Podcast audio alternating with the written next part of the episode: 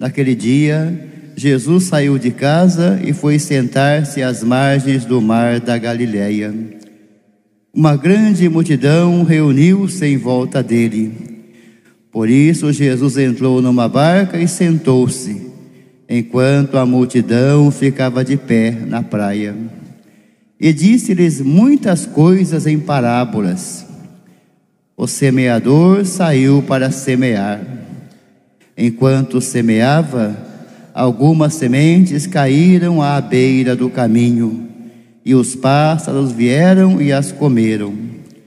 Outras sementes caíram em terreno pedregoso, onde não havia muita terra. As sementes logo brotaram, porque a terra não era profunda. Mas, quando o sol apareceu, as plantas ficaram queimadas e secaram, porque não tinham raiz. Outras sementes caíram no meio dos espinhos. Os espinhos cresceram e sufocaram as plantas. Outras sementes, porém, caíram em terra boa e produziram a base de cem, de sessenta e de trinta frutos por semente. Quem tem ouvidos, ouça. Os discípulos aproximaram-se e disseram a Jesus: Por que tu falas ao povo em parábolas?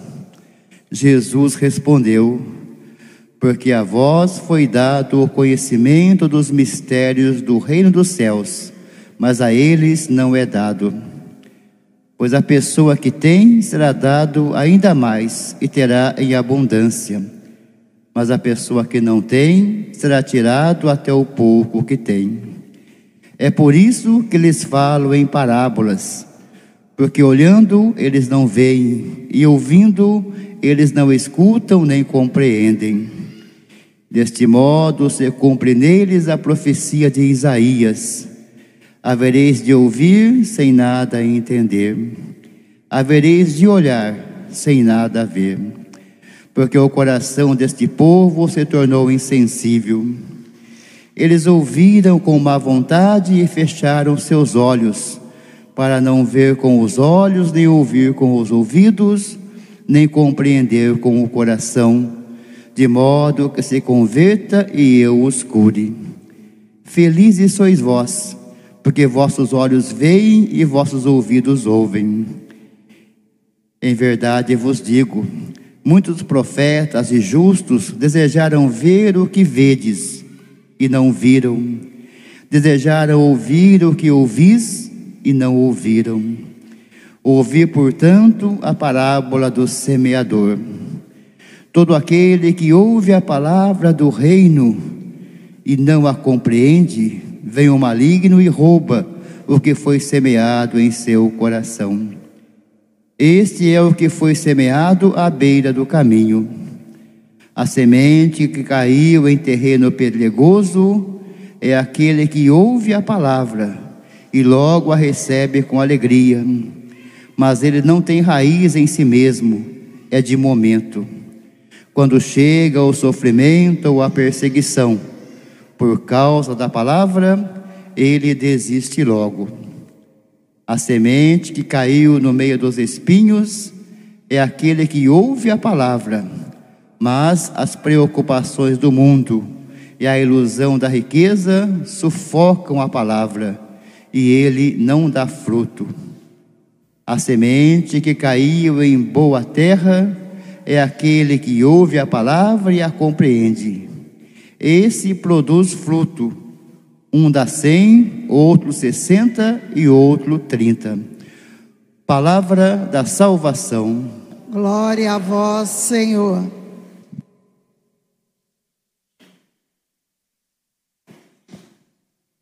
Queridos irmãos e irmãs, a liturgia desse 15 domingo nos convida de maneira muito especial à compreensão da palavra.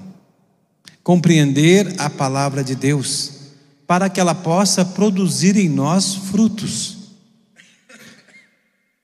Este compreender a palavra de Deus é estar com o coração preparado para acolher a palavra, preparar os nossos corações como terreno. Na primeira leitura, né, nós vimos o profeta falando da eficácia da palavra. E ele usa uma linguagem para mostrar essa eficácia da palavra, a transformação, que a palavra de Deus é eficaz, ela transforma e muda a nossa vida. Assim, o profeta usa o exemplo da chuva e da neve.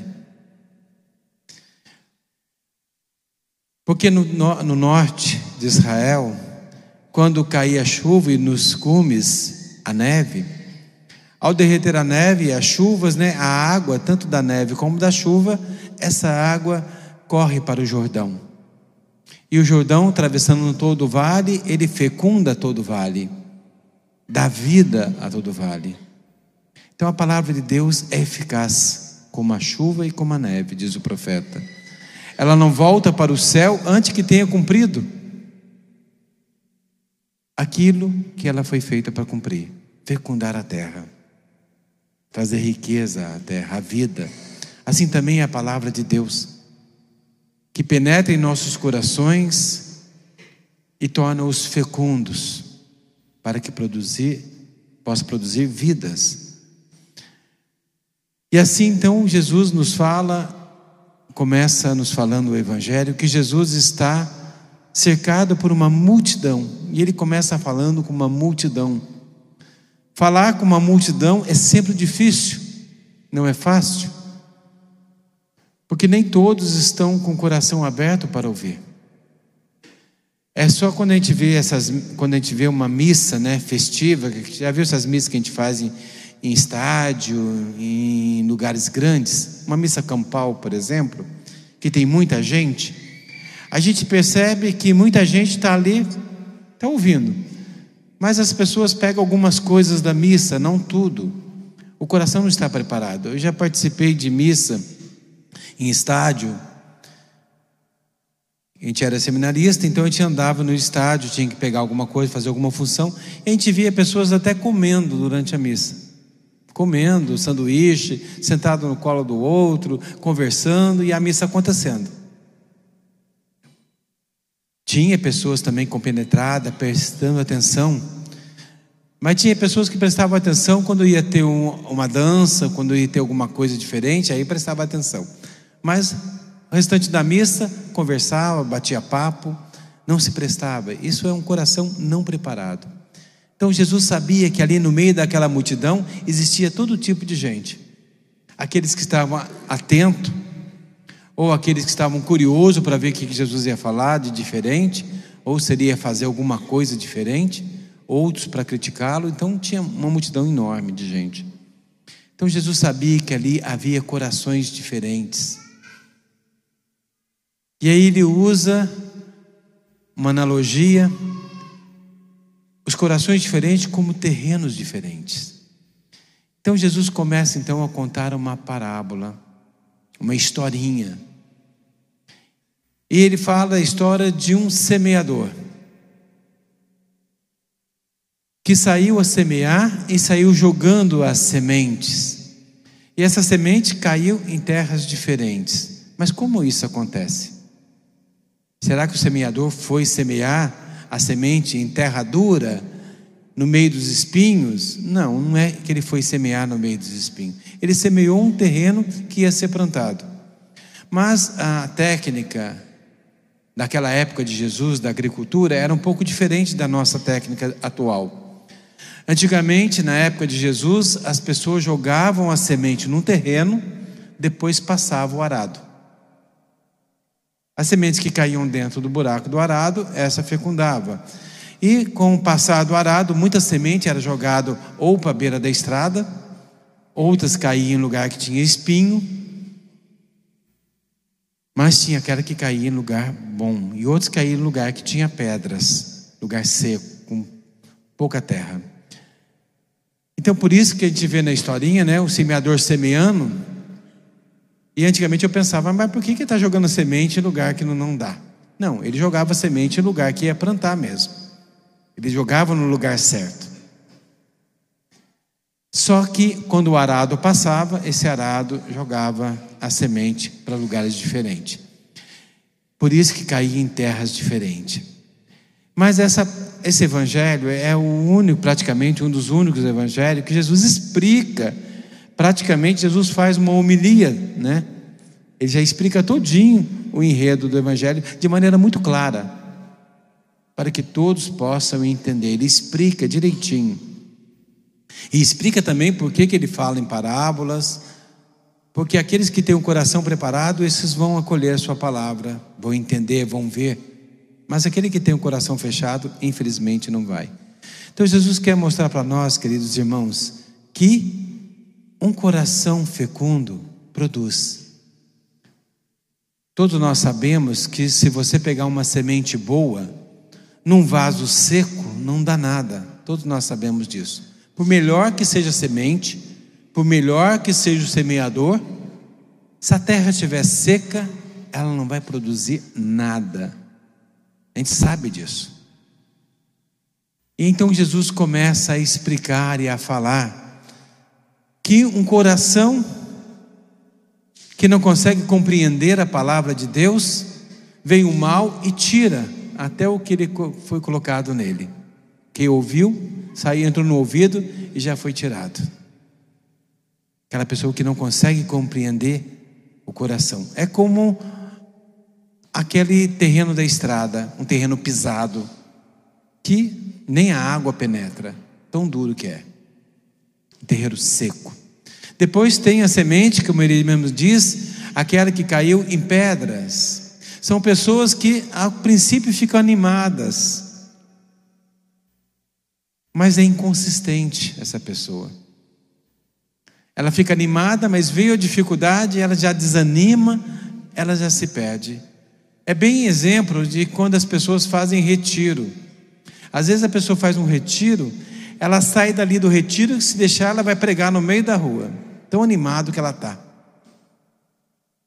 Mas basta vir a primeira dificuldade que ela já desiste, já desanima. A palavra de Deus não consegue penetrar raiz nessa pessoa. Não faz raiz. Essa pessoa é inconstante, um coração inconstante. A palavra de Deus não cria raiz. Depois tem aquela outra que graciou jogada no meio de espinhos. São pessoas que acolheram a palavra, mas a preocupação com as coisas da vida, ou a ambição pelos bens materiais, faz que a palavra de Deus seja sufocada no seu coração. Quando nós estamos com a cabeça preocupada, é que nem quando a gente vem na missa. Se a minha cabeça está mais lá fora do que aqui dentro, eu vou sufocar a palavra de Deus no meu coração. Ela não vai produzir. Eu sufoco. Porque a minha preocupação ou as minhas ambições são muito mais fortes. Então a palavra de Deus vai ser sufocada. E aí Jesus então fala agora daquele que tem um coração preparado, bem enregado, esse coração vai produzir muito. E ali Jesus exagera até no que ele fala, né? Naquela época de Jesus, se você falasse que uma plantação ia produzir sete por um, já era uma, uma plantação farta, uma boa plantação. Agora Jesus exagera, é quase algo milagroso o que ele fala. Vai produzir 100 por um, 60 por um, 30 por um. Isso é um milagre. E ele diz: com um coração preparado, acontece o milagre. Acontece o milagre de produzir cem por um. Porque quando Jesus fala assim, ele fala de maneira muito exagerada. Mas ele quer mostrar o milagre que acontece. Algo impossível, uma coisa produzir cem por um, sessenta por um, trinta por um. Mas quando você tem o coração preparado, a palavra de Deus ela transforma o seu coração, como a gente viu na primeira leitura. Ela é eficaz, ela muda a sua vida, ela transforma a sua vida. A palavra de Deus é rica. E se ela transforma a sua vida, você passa a ter a vida no Espírito. Porque é o Espírito Santo que nos conduz, faz entender a palavra, que nos faz compreender o que Jesus disse. Ele mesmo diz que o Espírito irá fazer nós, que nós possamos compreender a palavra. É o Espírito Santo que nos faz compreender. Então, ter um coração fecundo, acolher a palavra de Deus num coração fecundo, preparado. Por isso que a gente fala para as pessoas: ó, quando você vem para a missa, quando você começa a se arrumar em casa, a missa já começou para você. Entra num clima de oração, lá em casa mesmo.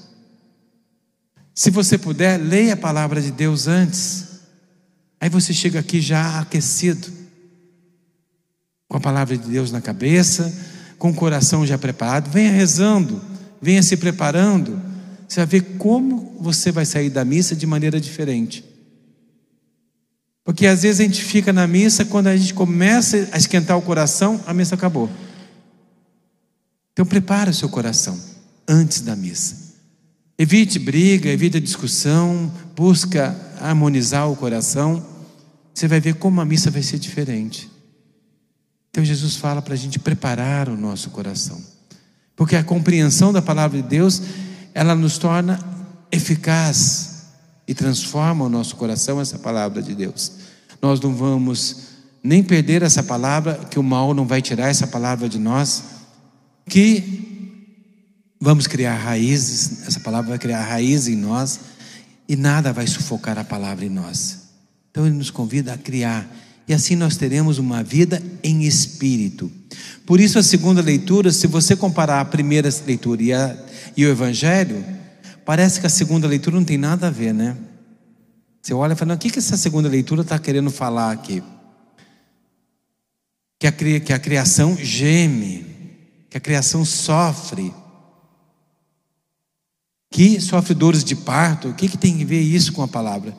o que está falando na segunda leitura, fechando para nós a reflexão, ela está falando que a palavra de Deus, aquele que vive, tem uma vida em espírito.